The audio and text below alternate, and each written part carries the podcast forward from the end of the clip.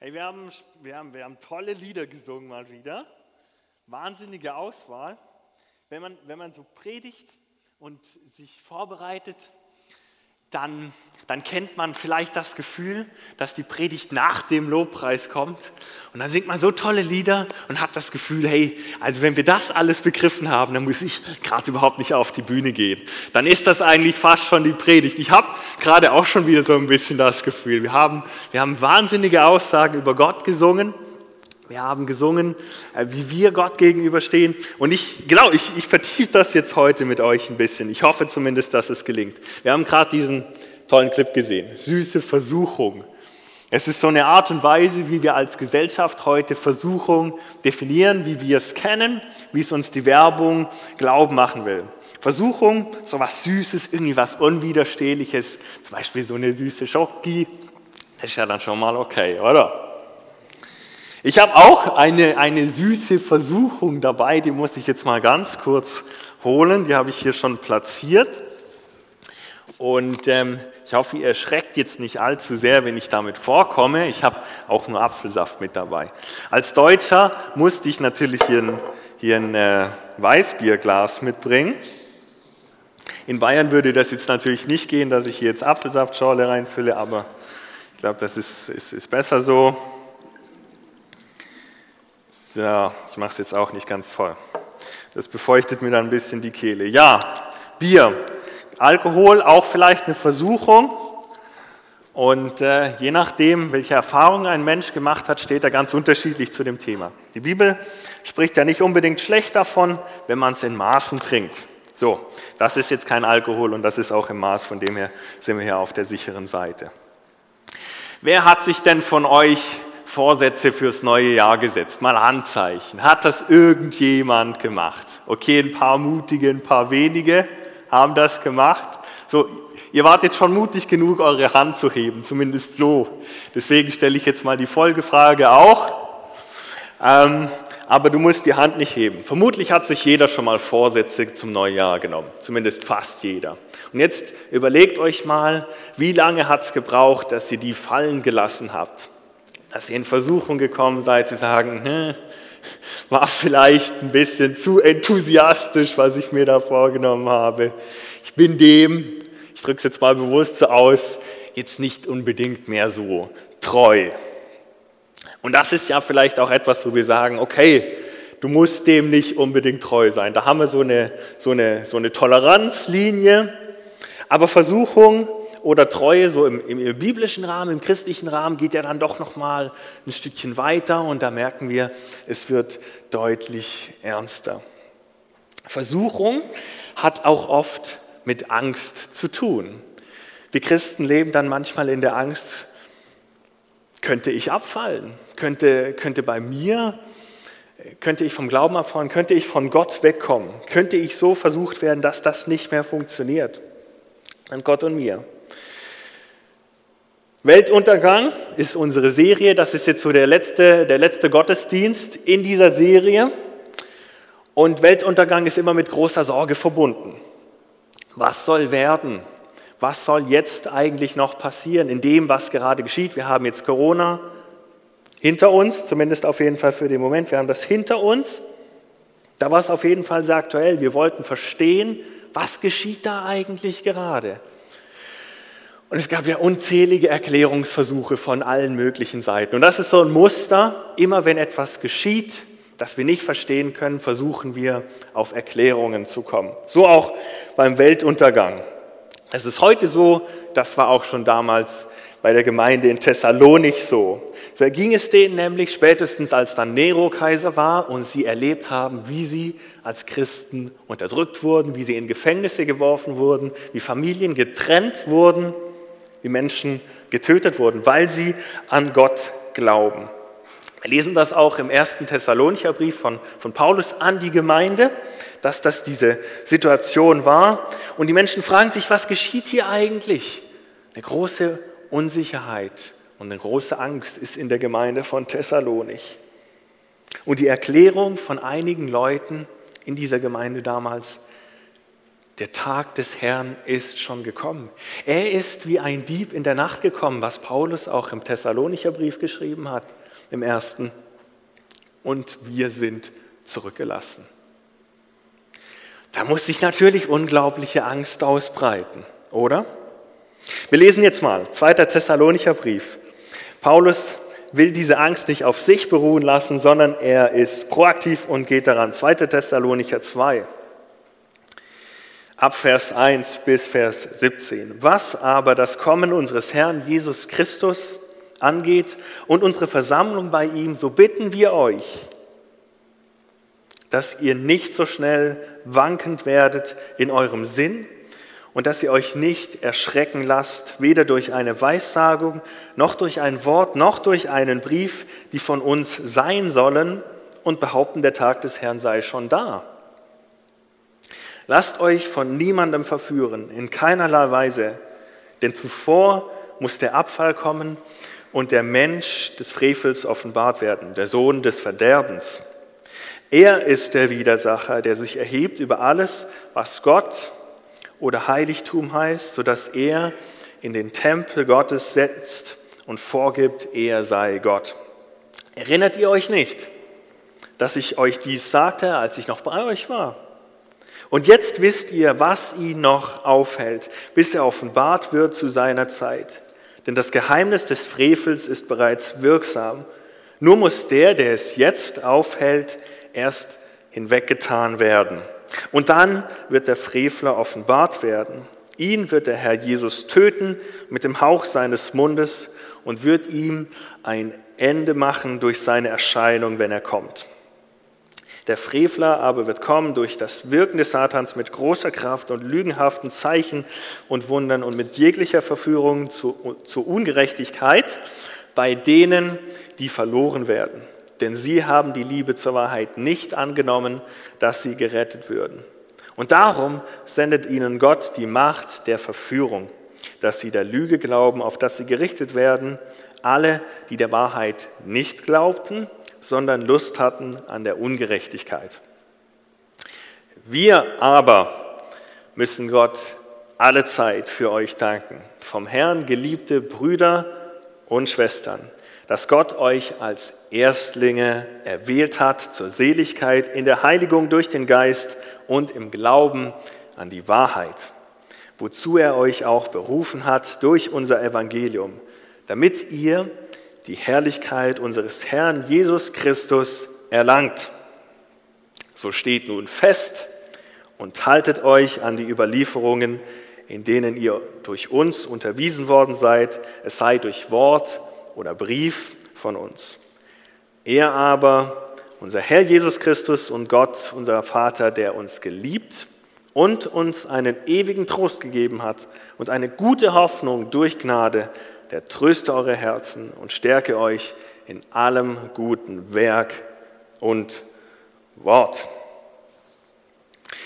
Die Christen in Thessalonik, die ertragen vieles, ich habe es gerade schon gesagt, blutige Verfolgung, Caligula, Nero, später Domitian, alles Kaiser, die die Christen unterdrückt, die sie verfolgt haben. Und natürlich stellen sich die Leute die Frage, was, wie kann das sein? Was geschieht hier? Was, wieso sind wir dem ausgeliefert? Und sie haben eben diese Erklärungsmöglichkeit da gefunden. Vielleicht ist der Tag des Herrn schon gekommen. Und der Paulus räumt das hier aus. Nein, das ist nicht so, nicht so geschehen. Er reagiert sofort mit diesem zweiten Brief an die Gemeinde. Und er will eins ganz klar machen. Ganz ruhig, Leute. Ihr seid nicht zurückgelassen. Im Gegenteil, es geschieht noch einiges, bis Jesus wiederkommen wird.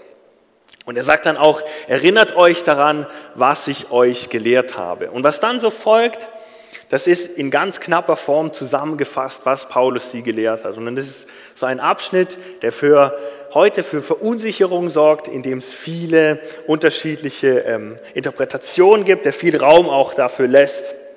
Wir wollen uns jetzt mal kurz angucken. Jetzt habe ich meinen, meinen Pointer vergessen. Kannst du mir den mal kurz? Genau, danke. Wir wollen uns, danke. Wir wollen uns mal ganz kurz angucken, was denn der Paulus sie gelehrt hat. Jetzt muss ich auch kurz einen Schluck nehmen. Ihr merkt vielleicht,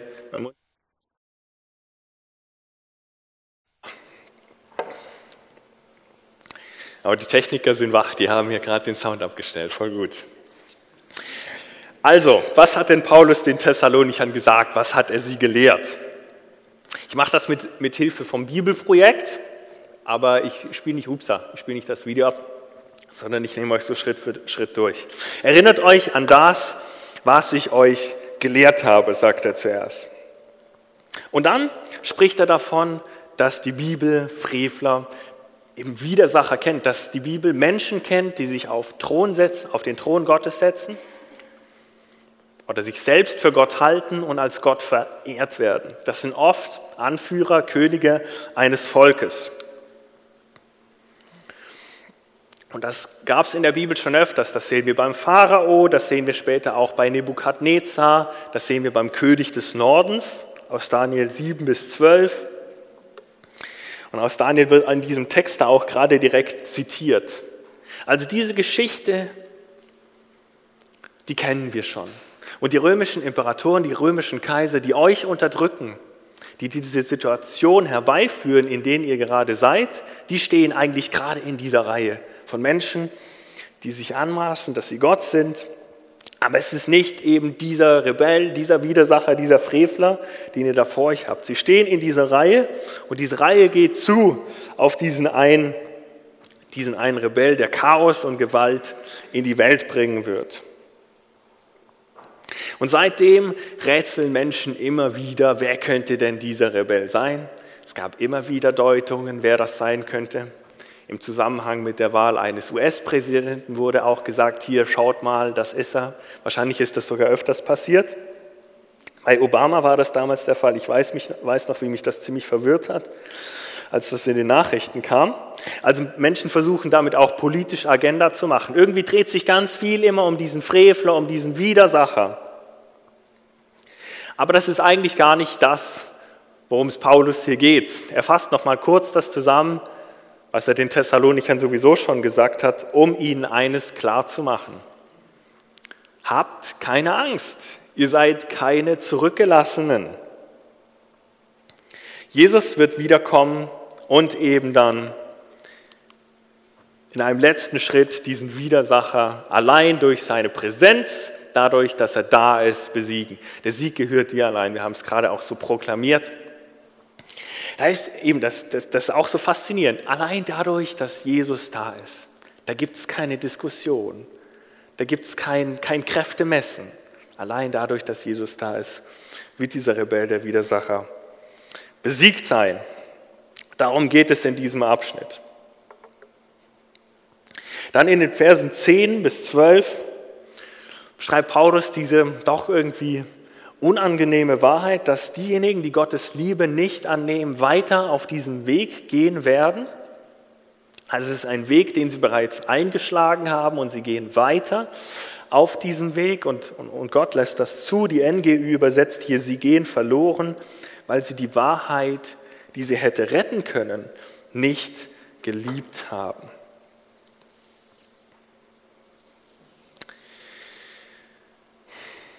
Diese Liebe zur Wahrheit, das ist eigentlich die Liebe Gottes, seine ausgestreckte Hand, die er uns entgegenstreckt, die wir einfach nur ergreifen dürfen, ergreifen können und die, die wollen manche Menschen nicht annehmen. Und auf diesem Weg werden sie weitergehen. So, das benennt Paulus zwar, macht dann aber auch gerade den, den krassen Unterschied, wie aber, wir aber und macht da den Gegensatz klar, wollen Gott danken, dass er euch als Erstlinge erwählt hat. Und wieder merkt ihr bestimmt, was Paulus hier machen möchte, ist, dass er, dass er Ruhe in die Situation reinbringen möchte, dass er Trost spenden möchte und einfach zeigen möchte, wir aber, wir sind von Gott erwählt. Und er sagt es ihnen zu, davor müsst ihr euch nicht fürchten, eben weil ihr erwählt seid. Und das sind so zwei Prinzipien, die gelten für uns heute eigentlich genauso. Wenn wir über den Weltuntergang nachdenken, dann müssen wir daran denken, was Gott uns zusagt, als Menschen und als Christen. Du bist erwählt und ich halte dich fest. Lesen wir auch im Römerbrief Kapitel 8. Richtig starke Verse 38 und 39. Und zweitens, Diese Zusage Gottes, die bleibt bestehen, haben wir vorher auch gesungen, wunderschön. Und Gott ist dieser Zusage treu.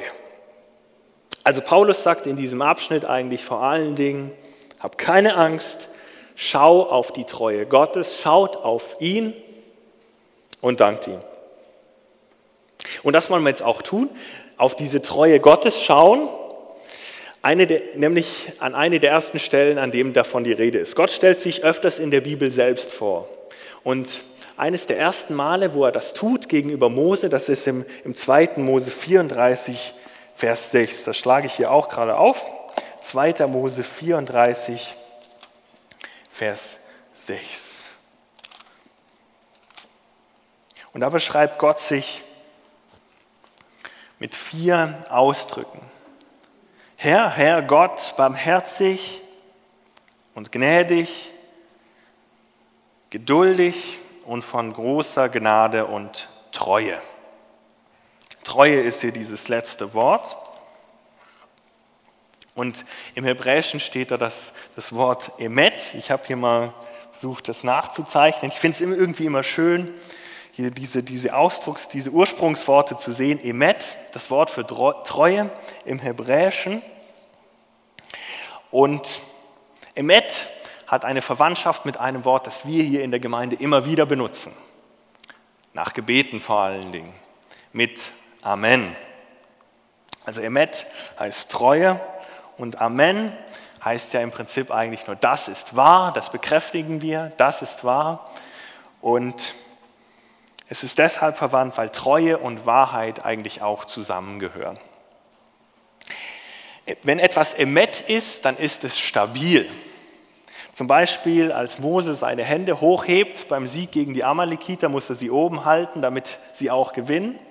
Dann kommt er ins Wanken und dann kommen seine, seine, seine Freunde rechts und links und stützen ihn, damit seine Hände emet sind, damit sie stabil bleiben. Und Mose findet dafür auch einen anderen Ausdruck, dafür, dass Gott stabil ist. Er nennt Gott den Fels in 5. Mose 32, Vers 4. Er sagt damit, dass Gott eben stabil ist, dass er emet ist, dass er treu ist, dass er verlässlich ist und dass Gott eben nicht ins Wanken kommt wie Berge auch stabil bleiben. Wie unsere schönen Alpen hier in der Schweiz. Ich habe euch hier mal ein Bild mitgebracht von einem Berg. Das ist, glaube ich, das schöne Matterhorn. Und ja, ich weiß, Ameline hat es mir gestern gesagt, als sie hier das Beispiel gesagt hat, anscheinend geht die Spitze so ein bisschen ab, zumindest Stück für Stück, sagen Geologen. Aber im Prinzip bleibt dieser Berg ja stabil stehen. Und wenn du jetzt denkst, okay, trotzdem bewegt sich das ja alles mit der Plattentektonik, gibt es einen tollen Vers in der Bibel, gerade auch schon im Alten Testament in Jesaja 54, Vers 10.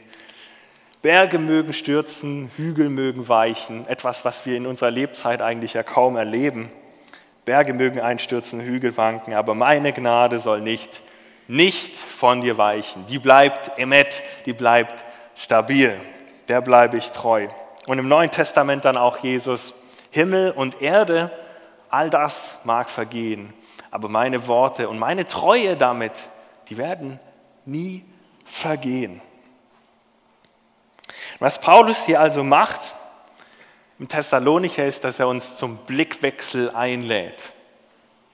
Zum Blickwechsel auch trotz harter Zeit, die die Menschen damals erlebt haben, die wir, die du vielleicht heute erlebst, diesen Blickwechsel zu vollziehen auf die Treue Gottes, der zu seiner Zusage von Anfang bis Ende stehen wird. Und das ist die Konstante über alle Zeit hinweg.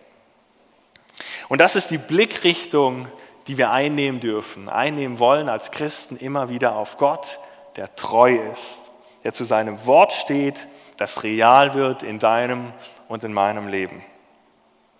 Und dann gibt es natürlich von uns im besten Fall, wie es James schon vorher gesagt hat, die Antwort auf diese Treue, nämlich dass wir auch Gott treu sein können.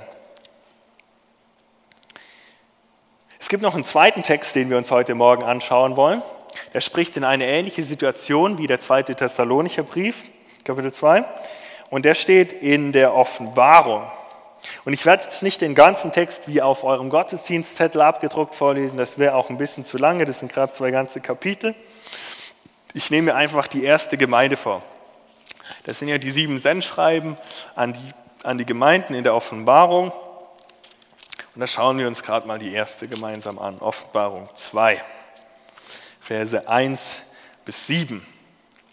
Dem Engel der Gemeinde in Ephesus schreibe, das sagt der da hält die sieben Sterne in seiner Rechten, der da wandelt mitten unter den sieben goldenen Leuchtern. Ich kenne deine Werke und deine Mühsal und deine Geduld und weiß, dass du die Bösen nicht ertragen kannst. Und du hast die geprüft, die sagen, sie seien Apostel und sind's nicht. Und hast sie als Lügner befunden und hast Geduld und hast um meines Namens willen die Last getragen und bist nicht müde geworden. Aber ich habe gegen dich, dass du deine erste Liebe verlassen hast. Denke nun daran, aus welcher Höhe du gefallen bist, und tue Buße und tue die ersten Werke. Wenn aber nicht, werde ich, dich, werde ich über dich kommen und deinen Leuchter wegstoßen von seiner Stätte, wenn du nicht Buße tust. Und jetzt überspringe ich Vers 6 und gehe gerade zu 7. Wer Ohren hat, der höre, was der Geist den Gemeinden sagt. Wer überwindet, dem will ich zu essen geben von dem Baum des Lebens, der im Paradies Gottes ist. Auch hier wird wieder eine Gemeinde angesprochen, so wie die Gemeinde in Thessalonich ursprünglich. Und der Adressat ist hier der Engel der Gemeinde in Ephesus, damit ist einfach der Vorsteher der Gemeinde gemeint.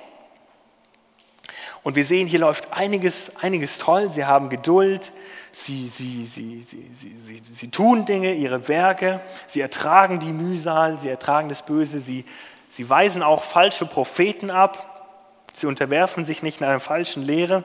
Aber da kommt eben das große Aber und diese schmerzhafte Aussage von Jesus, der das hier dieser Gemeinde zusagt.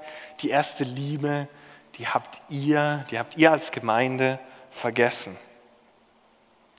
Und auch wenn, die Schmerz, wenn diese Aussage unglaublich schmerzhaft ist, dann braucht es diese, diese Aussage. Warum? Damit sich etwas tun kann. Was bedeutet denn diese erste Liebe? Da rätseln viele Theologen drum. Es gibt ganz unterschiedliche Auslegungen, auch wieder hier. Die, die ich am verständlichsten und einfachsten finde, ist folgende, dass die erste Liebe vor allen Dingen zeitlich zu denken ist.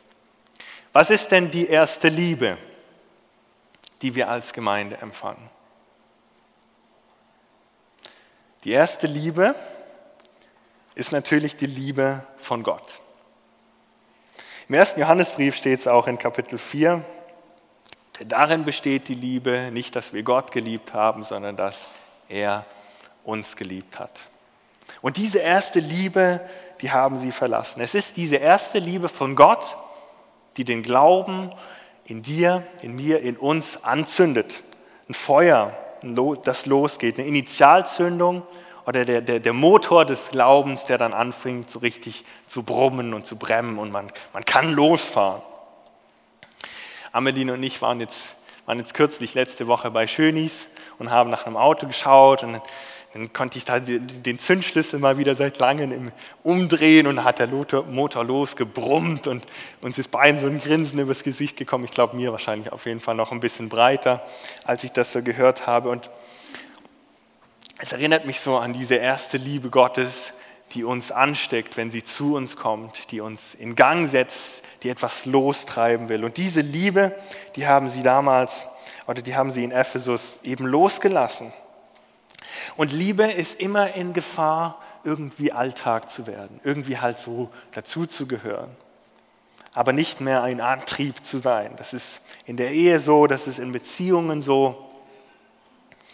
Und es besteht immer wieder die Gefahr, dass die Fackel des Glaubens irgendwann einfach nur noch ein Aschehäufchen ist. Vielleicht denkst du jetzt, okay, ich, ich erkenne mich darin irgendwie wieder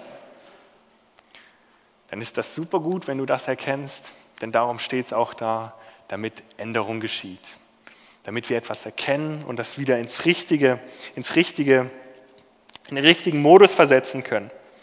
Aber jetzt, wie soll das gelingen?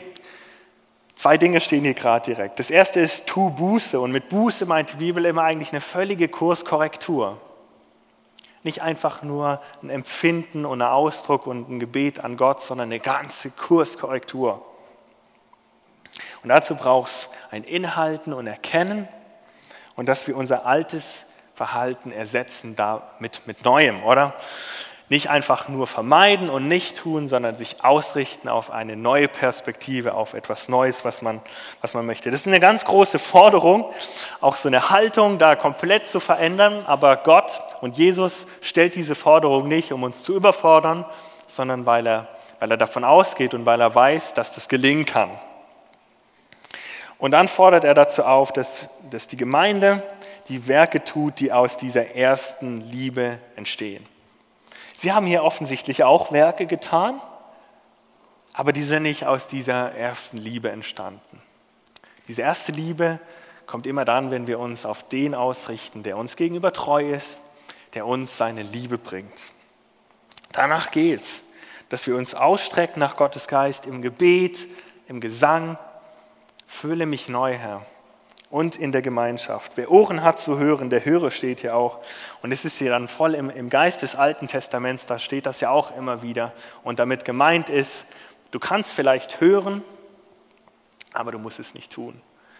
Aber hören, Shema, im, im Hebräischen ist immer so gedacht, dass man hört und dass das Tun mit dazugehört. Wer nur hört, der kann es eigentlich gerade vergessen. Hören und Tun gehört immer zusammen. So, eine Sache, die ja wirklich spannend ist, ist, dass die Gemeinde hier angesprochen wird. Die Gemeinde ist Adressat und nicht einzelne Personen. Irgendwie ticken wir heute ja sehr individualistisch und wir hören das immer nur für uns selbst. Aber Jesus sagt das nicht zu einer Einzelperson. Jesus sagt das zu der Gemeinde in Ephesus. Die Gemeinde ist füreinander verantwortlich. Als Gemeinde sind wir gemeinsam unterwegs, auch als FEG Langenthal. Wir sind ein Leib. Und wir lesen es ja auch im 1. Korinther 12, da kann eben nicht die Hand sagen, ich gehöre nicht, ich weiß jetzt nicht genau, wie es da drin steht, aber ich gehöre nicht zum Fuß oder der Arm und der Kopf, wir gehören alle zusammen. Und so sind wir auch als FEG Langtal, als lokale Gemeinde dazu gedacht, gemeinsam unterwegs zu sein und gemeinsam füreinander verantwortlich zu sein.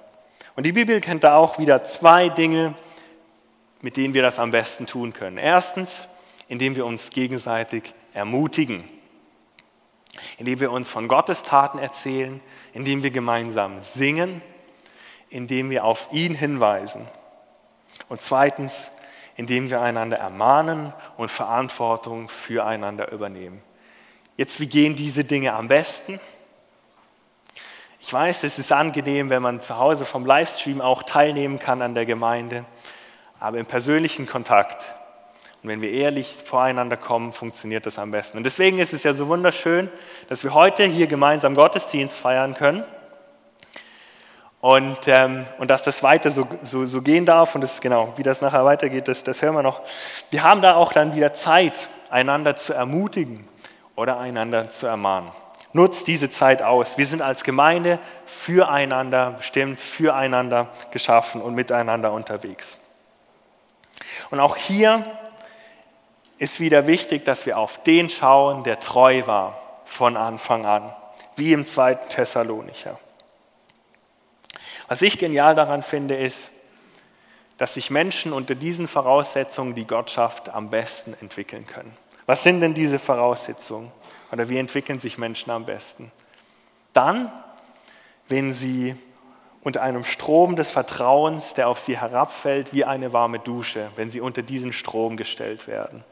Und dieser Strom, der fällt immer wieder, der wäscht immer wieder ab, wäscht immer wieder rein. Und genau das tut Gott, dieser Strom des Vertrauens und der Treue. Und zweitens, wenn Verfehlungen offen angesprochen werden können. Gnade ist nicht der Endpunkt von dem, was Gott für uns bereithält, sondern so der Startpunkt, der Moment, in dem der Motor anspringt und wir als Gemeinde unterwegs sein können. In dem Auto, in dem Glaubensauto Gottes oder in dem Bus. Jetzt sitzt du vielleicht hier und denkst dir so, ja, das kann sein, aber irgendwie glaube ich das noch immer nicht so ganz. Ich glaube nicht ganz, dass, dass diese Treue Gottes so, so weit trägt. Ich bin vielleicht ja ein wiedergeborener Christ, aber ich merke, dass ich immer wieder Verfehlungen habe, dass ich, ja, dass ich nicht ganz entsprechend dem Willen Gottes lebe, aber ich bin eigentlich mit ihm auf dem Weg und ich möchte doch so gerne. Aber ich traue irgendwie Gott nicht zu, dass seine Treue so groß ist. Und wenn es dir so geht, oder zumindest so ähnlich, dann möchte ich dich einladen in so eine kleine Geschichte von mir. Während meinem Studium oder während einem Theologiestudium generell wird der Glaube besonders herausgefordert und man stellt Fragen, die man vorher noch nie so gestellt hat. Und ich habe mir gerade diese Frage dann auch gestellt und gemerkt habe, weil ich gemerkt habe, irgendwie bin ich nicht gut genug oder ich bin nicht treu genug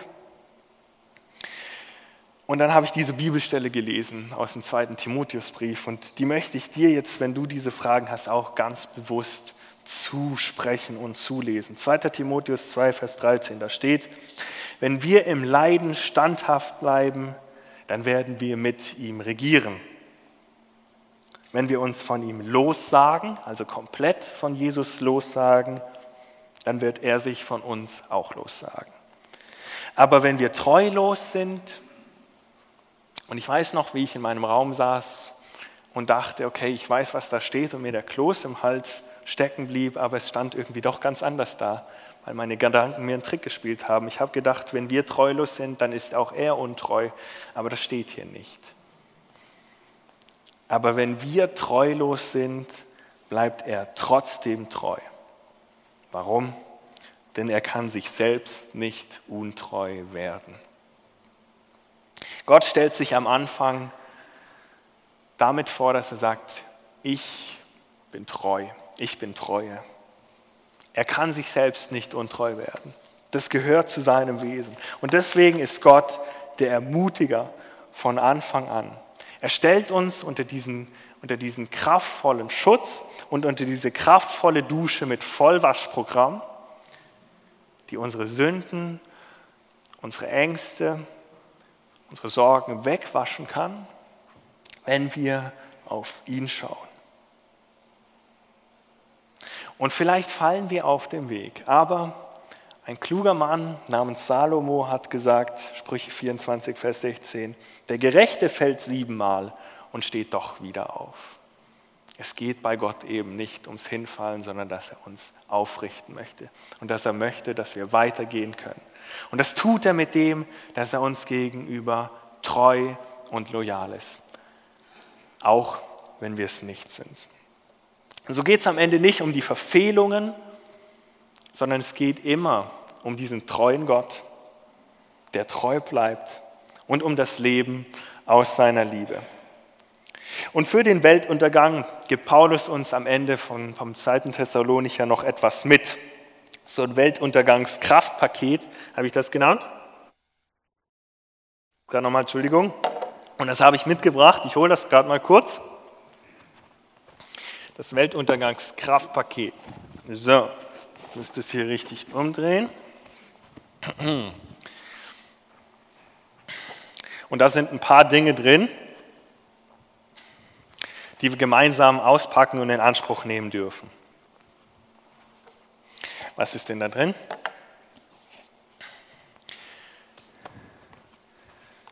Naja, zum einen ist das der Trost. Dieser Trost, den finden wir nur bei Gott.